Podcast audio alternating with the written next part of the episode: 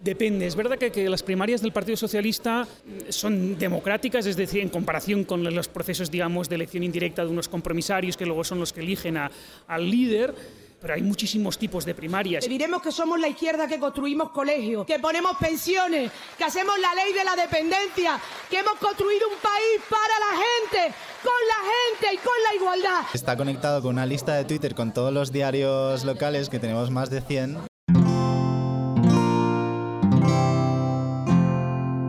Cuonda, la comunidad de podcast independientes en español, presenta Politibot. El domingo 21 de mayo se celebran primarias para elegir al secretario general del PSOE. María Ramírez. Pueden votar los más de 187.000 militantes del partido. En las últimas primarias, por ejemplo, las de 2014 que ganó Pedro Sánchez, votaron dos tercios del censo. Ahora hay más sensación de urgencia porque en las dos últimas elecciones el PSOE sacó los peores resultados de su historia y el enfrentamiento entre Díaz y Sánchez es especialmente agrio porque tienen dos visiones opuestas de la relación del partido con Podemos y del modelo territorial. ¿Ganará Susana Díaz empujada por el respaldo del aparato del partido? Eduardo Suárez. ¿Qué ocurrirá con los varones que la apoyan si Pedro Sánchez es elegido secretario general? Para responder a estas y otras preguntas hemos hablado con el politólogo Luis Orriols y con el periodista Martín González. Bienvenidos al podcast de Politivo.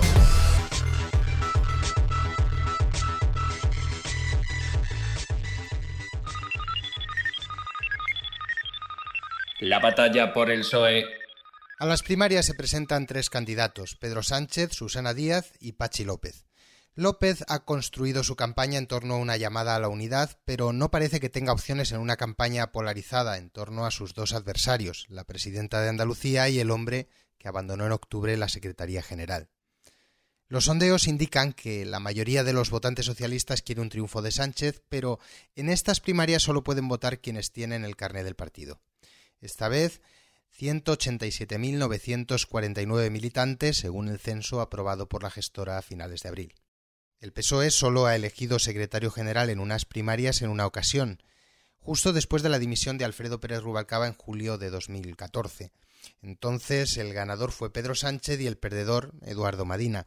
Casi un tercio de los 64.116 votos de Sánchez fueron el fruto de Susana Díaz, que movilizó a su favor a los militantes del PSOE andaluz. No voy a dejar que nadie arrodille al Partido Socialista, que nadie lo humille, que nadie nos dé lecciones de nada, que nuestra hoja de servicios a este país está llena de derechos y de libertades, llena, y que cuando quieran decirnos que qué izquierda somos, le diremos que somos la izquierda que construimos colegios, escuelas, que ponemos pensiones, que hacemos la ley de la dependencia, que hemos construido un país para la gente, con la gente y con la igualdad.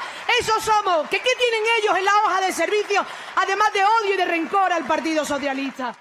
Hasta 2014 el secretario general del PSOE no lo elegían los militantes en unas primarias, sino los compromisarios de cada federación regional del partido en un Congreso federal.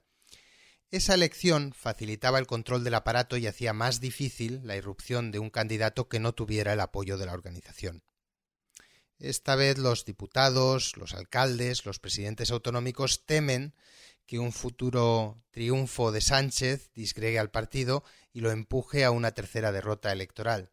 No les gusta la retórica populista del candidato que presenta estas primarias como un combate entre los militantes y el aparato y como una revancha contra quienes forzaron en octubre su dimisión como secretario general. Ser conscientes de que estamos en un nuevo siglo, que la, que la forma y el fondo de hacer política han cambiado y que la organización política que, que nació en las postrimerías del siglo XX tiene que transformarse en una organización política del siglo XXI. Estas primarias son Macron contra Le Pen, decía hace unos días con estas palabras un diputado socialista en los pasillos del Congreso. Estas palabras ofrecen una idea de la ansiedad que suscita en muchos dirigentes socialistas la retórica populista de Sánchez y su posible triunfo, aún más probable después de la presentación de los ovales, que dibujó una carrera muy abierta. Los avales son firmas que recogen entre los militantes quienes quieren presentarse a la Secretaría General. Las reglas establecen que un candidato debe tener el aval al menos del 5% del censo, que en esta ocasión son 9.368 militantes. Sánchez y Díaz superaron con creces esa cifra y quedaron muy igualados, pero los orígenes de sus avales fueron muy diferentes. Díaz recogió casi la mitad de sus avales en Andalucía y los apoyos de Sánchez estuvieron más repartidos. Tuvo más que su adversaria en 11 comunidades autónomas y en Melilla. Barrio de Chamberí, Madrid.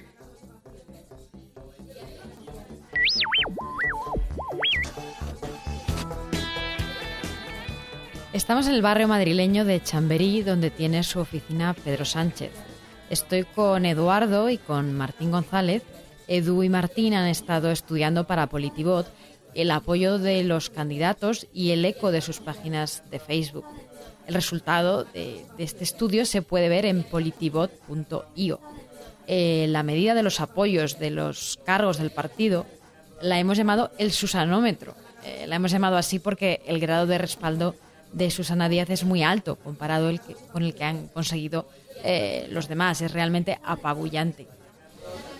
Bueno, eh, decidimos hacer esta historia después de eh, leer una historia que a su vez hizo 538, la web de periodismo de datos americana, durante las primarias republicanas de 2016. Ellos se inspiraron en un libro de varios politólogos americanos que se llama The Party Decides y ese libro, em, su tesis básicamente es que normalmente el resultado de las primarias se sabe de antemano, en, el caso de los partidos americanos, mirando qué tipo de representantes públicos han respaldado a los candidatos.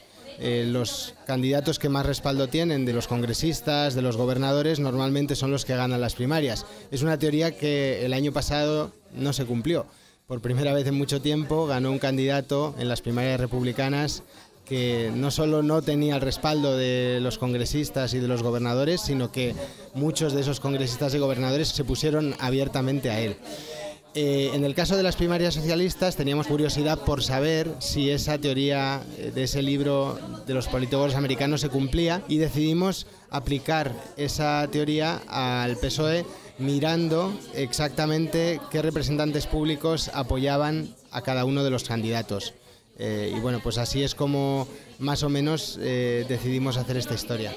¿Y qué mide exactamente el Susanómetro, Martín? Con el Susanómetro medimos el apoyo del aparato del PSOE. Martín González. Es decir, eh, las personas que ostentan sobre todo cargos orgánicos y cargos más o menos importantes dentro del partido. Tenemos apoyos de secretarios generales, presidentes de comunidad, secretarios de comunidad autónoma, los presidentes de diputación, los secretarios provinciales y alcaldes de capitales de provincia. La idea es, bueno, asignar una puntuación más o menos eh, abstracta que, bueno, la tenemos un baremo según la importancia relativa de cada candidato. Entonces los exsecretarios generales tienen 10, eh, los cargos de comunidad tienen 5, las diputaciones tienen 3 y los alcaldes tienen un punto. Al final lo que conseguimos es establecer los apoyos que han hecho de manera pública eh, cada una de estas personas. Por ejemplo, Susana Díaz tiene 194 puntos, Pachi López 28 y Pedro Sánchez 23. Claro, lo interesante de lo que habéis hecho es que habéis cogido solamente a los políticos que habían hecho declaraciones públicas claras de apoyo o que habían ido a actos de los candidatos.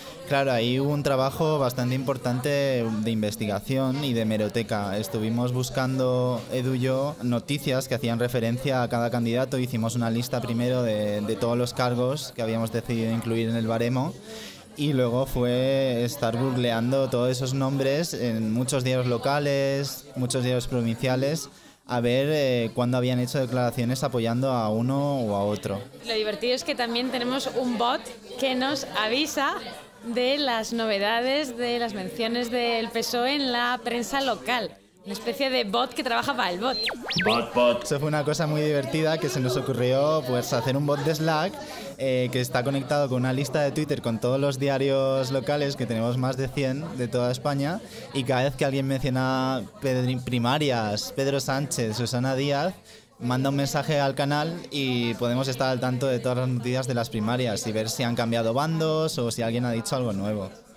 Ya de paso nos estamos enterando de muchas historietas locales, algunas de corrupción. Sí, hay muchos hay muchos casos interesantes que, bueno, nos hemos encontrado gente que cambia de bando en las primarias del 2014 y que ahora ha cambiado totalmente lo que había dicho, gente que cambió su parecer y dijo, no voy a apoyar a nadie, soy neutral y luego más tarde pues está en un acto de Susana Díaz, por ejemplo, y bueno, todo tipo de, historietas. Y con estos números que nos ha contado Martín, Edu, es bastante sorprendente que Pedro Sánchez se quedara a unos pocos miles eh, en el número de avales respecto a Susana Díaz. Sí, efectivamente. Yo creo que a todos los periodistas nos sorprendió ese resultado de los avales, pero quizá a nosotros en especial nos sorprendió porque eh, muchos pensábamos o veíamos el apoyo que tenía Susana dentro del aparato, pero nosotros lo hemos medido de una manera un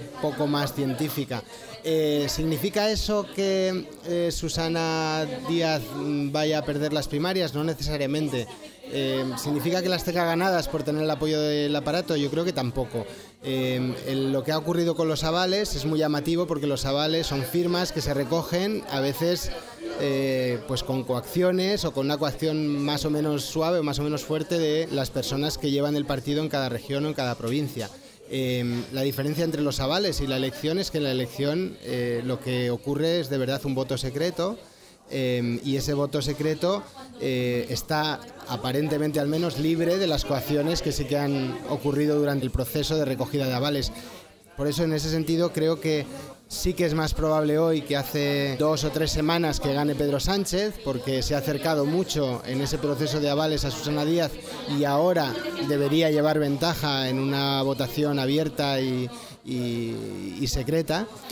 Pero cualquier cosa puede ocurrir porque es un proceso donde se ha demostrado que ambos candidatos han conseguido movilizar al partido de una forma que no ocurrió, en cambio, en las primarias de hace tres años. Y en el extremo opuesto de la medición del aparato del partido está el trabajo que habéis hecho en Facebook, donde obviamente entran simpatizantes, militantes, pero también enemigos y cualquier persona. En cualquier caso, lo habéis elegido también como medición un poco del sentimiento popular eh, de estos candidatos. Eh, Martín, ¿qué me dice exactamente en, en Facebook?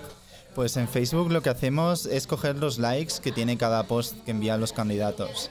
La idea, pues en el fondo era hacer una especie de contraposición con los apoyos del aparato, con algo que por lo menos es mucho más abierto a que todo el mundo pueda comentar o pueda tener actividad en esas páginas de fans. Eh, hay diferencias enormes. Eh, Pedro Sánchez, por ejemplo, tiene 200.000 likes en su página, Susana tiene solo 28.000 y Pachi 23.000. Entonces, bueno, con esta idea pues podemos ver en el tiempo cómo van cambiando esos likes a los diferentes posts y ver de alguna manera esos picos que ocurren en situaciones especiales. Eh, por ejemplo, el post que tuvo más likes de Pedro Sánchez fue cuando renunció a su acta de diputado y tuvo más de 25.000, casi tantos como la página de Susana entera. Eh, y bueno, es, sobre todo encontrar esa, esa, contraposición con algo tan estructurado como unos apoyos del aparato. Edu, nos decía Martín que el, momento de gloria de Sánchez fue básicamente cuando lo echaron.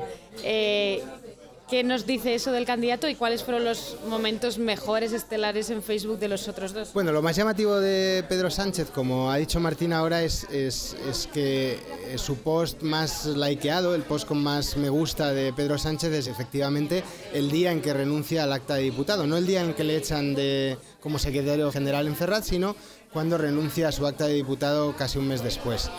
Lo que es muy llamativo de Sánchez, aparte de ese post y del, eco que tuvo y de, los likes que tuvo, es que fue un secretario general muchísimo más plano eh, durante los eh, dos años anteriores. Ni siquiera durante las campañas de, las generales en las que él fue candidato eh, tuvo ni por asomo los likes que tuvo cuando renunció al cargo. Es muy llamativo que fue un secretario general más exitoso cuando dejó de serlo que realmente cuando lo fue, ¿no? Eh, y luego, en cuanto a los otros dos candidatos, mm, es muy llamativo que Susana tiene un eco mm, muy, muy, muy, muy pequeño en, Facebook, no solo por los pocos likes que tiene su página, que apenas llega, ni siquiera llega a 30.000, sino por el tipo de cosas que han generado eco en, esa red social, ¿no? Eh, lo que más eco ha generado ha sido su victoria en las elecciones andaluzas en marzo de 2015 y lo siguiente eh, en realidad fue el nacimiento de su primer hijo. Eh, ella mm, bueno pues colgó un post muy oficial simplemente diciendo que había dado a luz y ese es el segundo post con más likes de Susana Díaz. Y en cuanto a Pachi López, también es muy llamativo que, aun habiendo sido Lendacar y aun habiendo tenido un cargo público durante muchos años, eh, en realidad sus dos posts más likeados, eh, los dos posts que más impacto han tenido han sido mm, dos posts obituario, dos entradas en las que Pachi López elogiaba a compañeros fallecidos, uno en la muerte de Pedro Cerolo, el otro en la muerte del histórico dirigente vasco Chiqui Venegas. Em, bueno, ni siquiera cuando Pachi López fue elegido presidente del Congreso, que es el otro granito que ha tenido en los últimos años, ni siquiera se ha acercado al ego que tuvo en estos dos momentos luctuosos. Bueno, para ver este trabajazo de Martín y Edu, eh, de quién apoya a quién en las primarias del PSOE, con lo que hemos hablado en Facebook del aparato, el susanómetro y también con un análisis de todas las encuestas. Eh, está en Google buscando quién apoya a quién en las primarias del PSOE y colgado en la web de Politibot, que es politibot.io. Círculo de Bellas Artes, Madrid. Estuvimos hace unos días en un acto organizado por Politicón con los cuatro principales partidos para hablar de la reforma electoral. Es una cuenta pendiente importante para el equilibrio de poder en España. El sistema actual beneficia a los partidos más grandes porque en las provincias menos pobladas la representación es menos proporcional. En este evento eh, eh, estaba Luis Orriols, que es profesor de la Universidad Carlos III de Madrid y director del Máster de Análisis Político y Electoral. Eh, Lluís ha escrito sobre el perfil de los votantes socialistas y ha analizado qué candidato puede ser el más atractivo para el electorado en general. Le preguntamos a Lluís, en primer lugar, cuál de los tres candidatos representa mejor a los votantes socialistas. Bueno, no solo, eh, no solo tenemos que tener en cuenta los votantes del Partido Socialista que, quedan, los que están, sino los que se fueron, ¿no? Eso como, eh, como Íñigo y Rejón dice, los que faltan, ¿no? Pues, los que faltan. Pues los, que, los que faltan del Partido Socialista. Luis Orriols. ¿no? ¿Qué, qué, candidato representa más? A los que faltan y a los que están. Yo creo que en este, en este sentido a ambos, a ambos es, eh, en términos de políticas o en términos, en términos de sentir general, ¿no? de, de ideología, eh, las encuestas nos dicen que es, que es, Pedro Sánchez, que es Pedro Sánchez. Es decir, que si, nos centramos en los votantes, simpatizantes, eh, eh, claramente Pedro Sánchez es, es, superior en esa dimensión. Eso no quiere decir que, los otros candidatos tengan otros activos importantísimos que al final acaben valorando los, los votantes en última instancia, ¿no? Pero, pero así a priori, a priori sin que ninguno de ellos aún sea secretario general, parte con cierta ventaja en similitud en, sentir, en política, en policies, ¿no? es, es eh, probablemente Pedro Sánchez, excepto en un, en un, colectivo, yo te diría. Entre los votantes más conservadores del Partido Socialista, los, y por conservadores me refiero a los que son votantes de centro, digamos, de, ahí Pachi López quizás está, eh, estaría empatado o incluso por encima de Pedro Sánchez. Y sin embargo, Pedro Sánchez se ha presentado a la presidencia en dos elecciones y en esas dos elecciones no le han votado los que faltan, solo le han votado los pocos que quedan, digamos. ¿Crees que hay un Pedro Sánchez antes y después de lo que ocurrió en Ferraz a principios de octubre? Sí, sí, absolutamente. Pedro Sánchez ha cambiado muchísimo en sus postulados ideológicos. Solo hace falta ver sus posiciones acerca del conflicto territorial en, Cataluña, ¿no? como para, entender la, importante mutación de, de, Pedro Sánchez. Por otra parte, que los políticos cambien eh, que los políticos sean, como algunos dicen, eh, eh, a que miren a, golpe de encuestas. A mí, yo, yo en este sentido, pues bueno, en fin, no sé si seré demagogo, pero me, encanta, me encanta. para mí es una de las virtudes de la democracia, ¿no? que los políticos estén preocupados por lo que piensa la gente y cambiar en acorde a cómo cambia la opinión pública. ¿no? Pero dicho esto, es verdad que Pedro Sánchez, probablemente uno de sus pasivos como líder, es precisamente su, inconsistencia. Eso, eso yo lo digo porque a mí me parece que puede ser incluso deseable, pero claramente eh, la inconsistencia es algo que no está bien visto a ojos de la mayor parte del electorado. Y más en general, Luis, las primarias del PSOE, tal y como funcionan, son un modelo bueno para otros partidos comparado con los intentos que ha habido de primarias en otros partidos en España y también con otras primarias fuera. Pues mira, esto depende. Es verdad que, las primarias del Partido Socialista son democráticas, es decir, en comparación con los procesos, digamos, de elección indirecta de unos compromisarios que luego son los que eligen a, al líder pero hay muchísimos tipos de primarias, algunas de ellas mucho más abiertas de las que son, en dos sentidos. El primero es quién puede, eh, quién puede ser candidato y bajo qué condiciones. Aquí tenemos eh, la política de los avales que restringe el número de competidores. ¿no? Por lo tanto, esto es un elemento que, si quieres ser más inclusivo podrías eh, reformar. Y el otro es quién puede votar. En el caso de estas elecciones son los militantes pero se podría ser más, eh, más amplio y que fueran también los simpatizantes o cualquiera de eso, que, que demuestres eh, yendo a las urnas a votar al Partido Socialista porque es, porque es un simpatizante. Es decir, que hay, hay, varias, hay varias opciones. No estamos en, en, el tipo de primarias más abiertas que tenemos. No, ese prima, esas primarias que se ven en Estados Unidos, en algunos estados de los Estados Unidos, se alejan mucho de las primarias que estamos viendo hoy en el Partido Socialista. Y sería deseable un modelo más a la americana, porque por una parte son más democráticas, por otra te pueden salir políticos más radicales.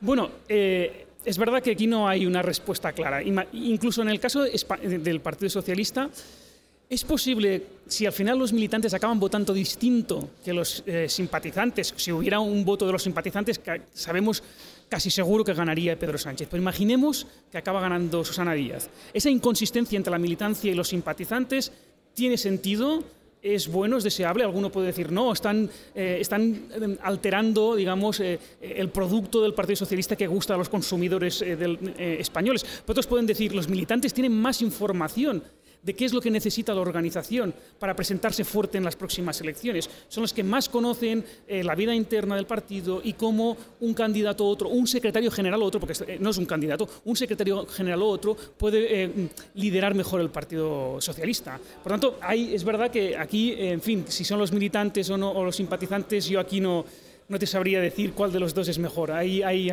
hay pros y contras en ambos. ¿Y nunca se han celebrado primarias en el Partido Popular? Ah, pero con lo que sabemos de los votantes del Partido Popular, ¿qué tipo de candidato, ya sé que es aventurar mucho, pero qué tipo de candidato crees que saldría de unas primarias en, el PP? ¿Habría realmente posibilidades de que saliera alguien de verdad alejado de la política del mainstream, digamos, de, lo que soy el PP? Bueno, pero no solo mainstream, es decir, si eh, cuando Aznar se retiró hubiese habido primarias, hubiese ganado Mariano Rajoy, o hubiese ganado Rodrigo Rato. Es decir, y Rodrigo Rato no era un outsider, era incluso más insider. ¿no? Por lo tanto, yo no, no estoy seguro que, permitiera que vinieran eh, gente de, la periferia y ganara al Partido, al Partido Popular. En todo caso, una cosa que me, gustaría dejar clara, el Partido Popular no tiene primarias, pero eso no quiere decir que no, haya un, proceso democrático de elección de sus líderes. El que pasa es que ese proceso democrático es, de una, es como es de una, una, democracia representativa. Se eligen a unos representantes y esos representantes eligen el secretario general o el presidente. Por lo tanto, sí que hay una democracia como la que tenemos nosotros, que elegimos nuestros parlamentarios y nuestros parlamentarios eligen el presidente del gobierno. Lo digo porque parece como que en el Partido Popular hay una dictadura. Eso será en las formas de facto. Si que las hay, que yo no quiero entrar en juicios en esto, pero en las estructuras hay democracias más directas y menos directas, más representativas y, más directas, ¿no? Pero, no estamos hablando de que no, eh, eh, que hay democracia de ningún tipo en, el Partido Popular.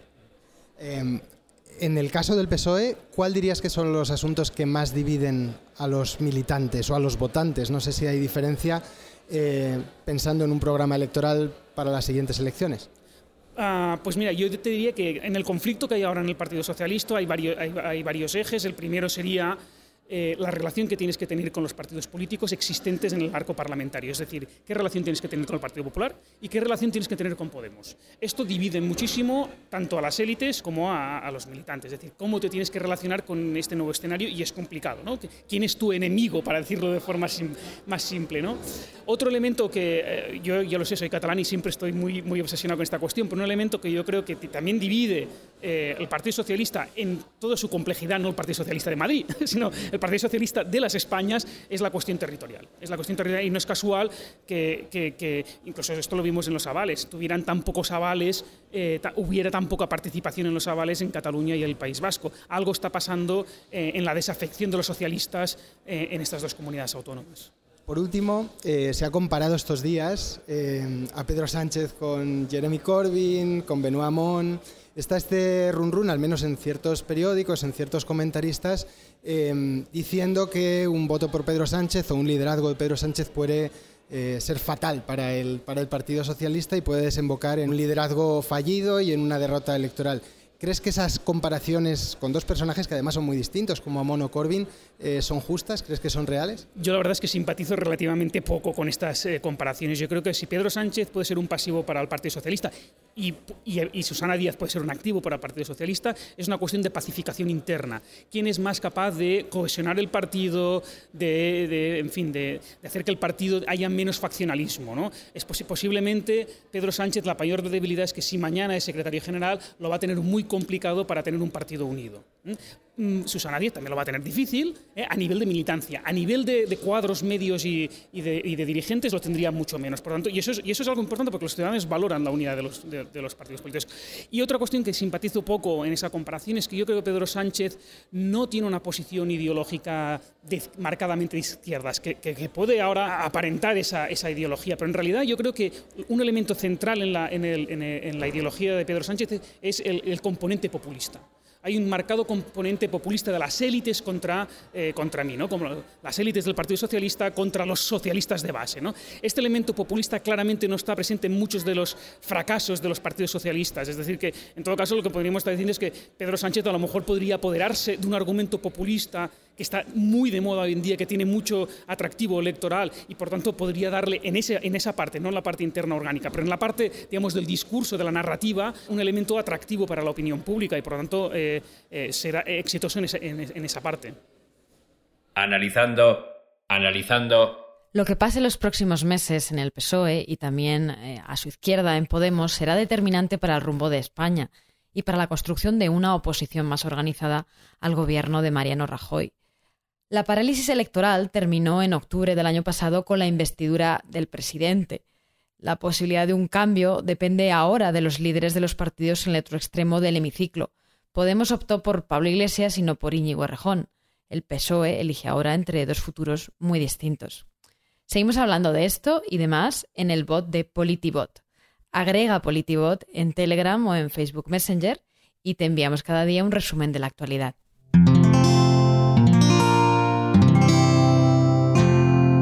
Puedes escuchar más capítulos de este podcast y de todos los que pertenecen a la comunidad Cuonda en cuonda.com.